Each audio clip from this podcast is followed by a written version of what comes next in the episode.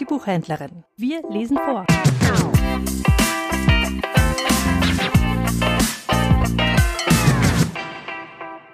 Nehme ich Flügel der Morgenröte. Bilder, Welten und Meditation von Eberhard Süße, neu erschienen im Freimund Verlag. Ich lese ab Seite 84 und der Text bezieht sich auf das Buch Jona Kapitel 1 und 2. Der Eigenwillige.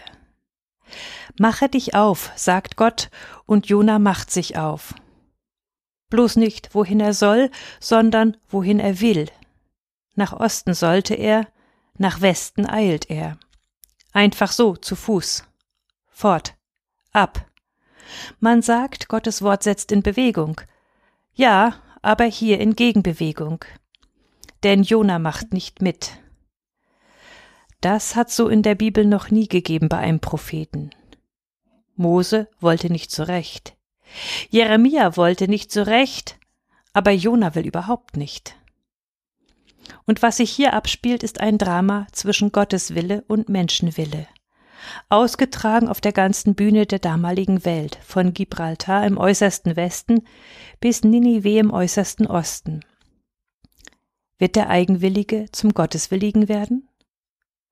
Warum will er eigentlich nicht nach Ninive? Ist es zu weit? Ist er zu bequem? Schließlich sind es über tausend Kilometer von Jerusalem bis Ninive die bewältige einmal einer ohne Flugzeug und lasse alles liegen und stehen für ein paar Monate. Wie viel Auftrag Gottes geht denn bei uns unter aus Bequemlichkeit? Oder hat Jona Angst? Ninive ist schließlich die Hauptstadt der brutalen Assyrer, die schon zehn israelitische Stämme verschleppt haben. Blutstadt nennt man sie. Die wird gerade auf einen hergelaufenen Propheten warten. Kurzen Prozess wird sie mit ihm machen, natürlich. Wie viel Auftrag Gottes geht denn bei uns unter aus Angst? Oder aber weigert sich Jona aus Prinzip, weil Ninive Inbegriff der Gottlosigkeit ist? Eine heidnische Metropole des Lasters, wo einer des anderen Wolf ist. Jona hat einen poetischen Namen. Er heißt zu Deutsch die Taube. Soll die Taube unter die Wölfe, unter die heidnischen Wölfe? Sollen die sich doch gegenseitig zerreißen? Je eher Ninive untergeht, desto besser. Was soll man da noch groß Buße predigen? Schließlich wäre er der erste Prophet überhaupt, der zu Heiden ginge. Lass fahren dahin, sie haben's keinen Gewinn. Schon aus Prinzip ist Jona dagegen. Es klingt an, der alte Streit, der sich durch unsere Gemeinden zieht unsere Synoden, unsere Kirchen, ob die offensichtlich oder scheinbar Gott fernen unter immer neuen Bemühungen einbezogen werden sollen oder nicht. Wie viel Auftrag Gottes geht denn bei uns unter aus Prinzip? Bequemlichkeit, Angst, Prinzip. Wir kennen diese drei Bremsklötze, diese Einwände, wenn wir uns innerlich gerufen wissen. Luther meint, es war dem Jona wild und wunderlich bei solchem Ninive-Auftrag. Und so läuft er davon, der Eigenwillige. Rennt bis ans Meer. Wunderbarerweise, als sei's Gott gefügt, wartet dort auch noch ein Schiff, das nach Tarsis fährt, also nach Gibraltar. Das ist am Rand der alten Welt im äußersten Westen, wo sich Fuchs und Hase gute Nacht sagen. Amerika kennt man ja noch nicht. Bei Tarsis hört die Welt auf das wird richtig, und nähme ich Flügel der Morgenröte und bliebe am äußersten Meer, so würde auch dort deine Hand mich führen und deine Rechte mich halten. Jona, die Taube, will Flügel nehmen, als könnte sie entfliehen. Sie flieht doch nur von Gottes rechter in Gottes linke Hand. Flucht hat viele Gesichter, Stefan Andres erzählt in seinem Roman Der Mann im Fisch von einem Pfarrer Dr. Jonas. Unmittelbar nach dem letzten Kriegsende versucht er, Gott zu verteidigen gegen all die vielen Anwürfe derer, die unter den Gräueln zu leiden hatten. Das gelang ihm immer schlechter, so dass er immer mehr die Partei der Menschen ergriff. Innerlich trat er den Rückzug an und flüchtete sich in seine Liturgie und in eine rastlose diakonische Tätigkeit. Sein Hilfswerk wurde sogar ein großer Erfolg. Und das Volk nannte ihn liebevoll Vater Hans. Als er jedoch im Radio die Nachricht vom Abwurf der ersten Atombombe über Hiroshima hörte im August 1945, da vernahm er in sich den Auftrag, wie einst sein Namensvetter. Geh hin und predige wider sie. Er aber ging nicht hin, sondern hielt am so und so vielten Sonntag nach Trinitatis die übliche Predigt. Die Menschen wollten sich ja vom atomaren Schreckgespenst nicht behelligen lassen. Als er diesen Zustand nicht mehr aushielt, floh er mit Bart und unter falschem Namen nach Übersee. Per Schiff, wie einst Jona. Freilich war es bei Hans Jonas keine trotzige Eigenwilligkeit, aber eine resignierte Eigenwilligkeit, die viel verbreiteter ist. Und doch mag es sein, dass dieser Pfarrer Jonas und so und so viele Eigenwillige unter uns nur von Gottes rechter in Gottes linke Hand fliehen können, als nähmen sie Flügel der Morgenröte. Das ist jedenfalls dem Fortgang der Jona-Geschichte zu entnehmen. Auf dem Schiff ist alles konfus. Ladung geht über Bord, kopflos rennt der Kapitän umher, Matrosen knien auf dem Deck und rufen zu Dagon oder Poseidon oder sonst einem Meeresgott. Das Segelschiff ächzt. Nur einer schnarcht. Wer kann es sich leisten zu schlafen in solch brüllendem Sturm, außer Jesus? Jona kann es sich leisten. Da liegt er im Schiffsbauch bezeichnenderweise im unteren Raum, als ob er dort vor Gott sicherer wäre als in der Kajüte oben. Denn ich bin sicher, er schläft wegen Gott. Nicht, weil er übermüdet ist, sondern weil er abschalten will. Er liegt da wie ein Sinnbild der schlafenden Christenheit, die Ruhe haben will. Im Abseits. Andere werden denselben eigentümlichen Schlaf suchen. Einer wird sagen, es ist genug. Elia nämlich. Andere werden sich unter Ölbäume legen, schlafend abseits und werden ihren Meister allein lassen in seinem Ringen. Die Jünger in Gethsemane nämlich.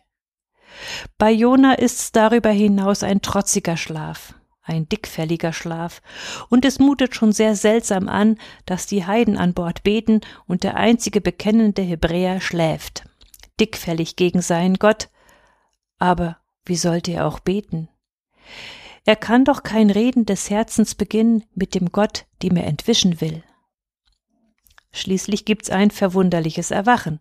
Der Kapitän rüttelt ihn auf und ausgerechnet dieser Heide mahnt, rufe zu deinem Gott und ausgerechnet die Matrosen, diese Genossen Heiden, rügen ihn, als sie von seiner Flucht erfahren. Warum hast du das getan? Und ausgerechnet diese ganze raue Besatzung zeigt so viel Sensibilität, Mitgefühl, Menschlichkeit, als sie erfährt, dass er allein die Schlüsselfigur dieser Seekatastrophe ist. Sie werfen ihn nämlich zunächst nicht über Bord, obwohl er's will. Vielmehr versuchen sie mit Rudern, man stelle sich das vor, gegen das brüllende Meer anzukämpfen, um ihn sanft an Land abzusetzen. Dem Jona war es wohl auch diesmal wild und wunderlich unter solcher Besatzung. Den Heiden Ninives entwich er, den Heiden dieses Schiffs begegnet er.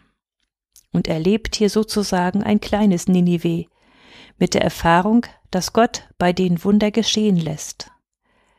Gleich zwei Wunder, das Wunder der Nächstenliebe und das Wunder der Gottesfurcht.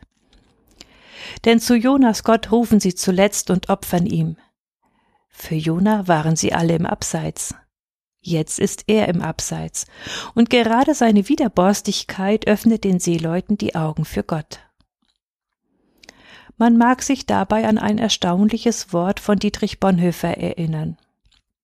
Er schrieb Ende 1942 ich glaube, dass Gott aus allem, auch aus dem Bösesten, Gutes entstehen lassen kann und will. Und ich denke, es gelte dies auch für jeden Pfarrer Dr. Jonas und sonstige Eigenwillige, dass Gott auch aus ihren Fluchtversuchen Gutes entstehen lassen kann und will. Und sei es in Übersee oder in einem Hilfswerk oder in einem neuen Berufsfeld. Ein Jona kann ja nur fliehen von Gottes rechter Hand in Gottes linke Hand. Flieht er vor Groß Ninive, so hält Gott ein Klein Ninive für ihn parat. In Jona selbst ist eine leise Wende spürbar.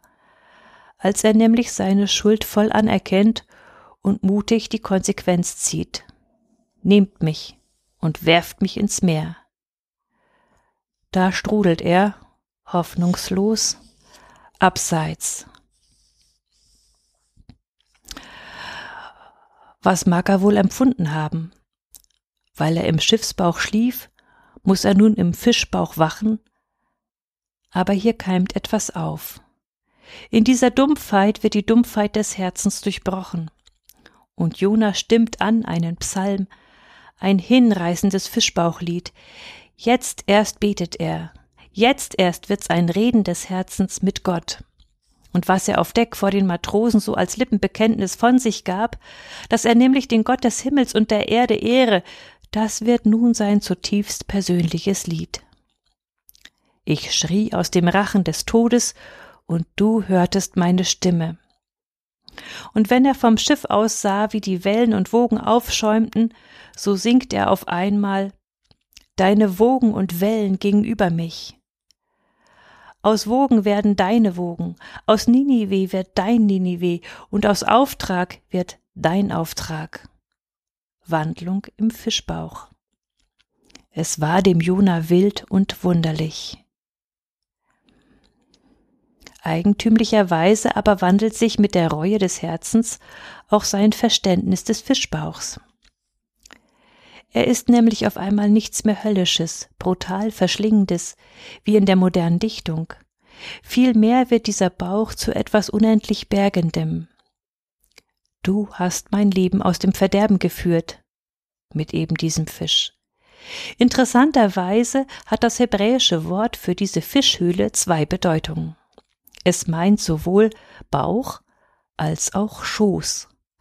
Aus dem tödlichen Bauch, der verschlingt, wird für ihn der segensreiche Schoß, der neu geboren werden lässt. Und in der Tat, Jona wird so etwas wie neugeboren. Er wird an Land gespien wie bei einer Geburt. Und der Eigenwillige wird sich nun aufmachen nach Nineveh als Gotteswilliger. Wandlung im Bauch. Wie lange dauerte sie? Drei Tage und Nächte. Es ist derselbe Zeitraum, in dem Jesus im Rachen des Todes gewandelt wird zu neuem Leben. Es ist der geistliche Zeitraum der Todeskrise, die alle Christen befallen kann, die als Dr. Jonas oder sonst als Eigenwillige in eine tödliche Umschlingung geraten und doch wiedergeboren werden. Der Bauch der Not wird zum Schoß des Lebens. Aus Wasser wird Wein. Aus Jona ein Prophet, aus uns vielleicht Jüngerinnen. Ich glaube, dass Gott aus allem, auch aus dem Bösesten, Gutes entstehen lassen kann und will. Flieg, Taube, flieg.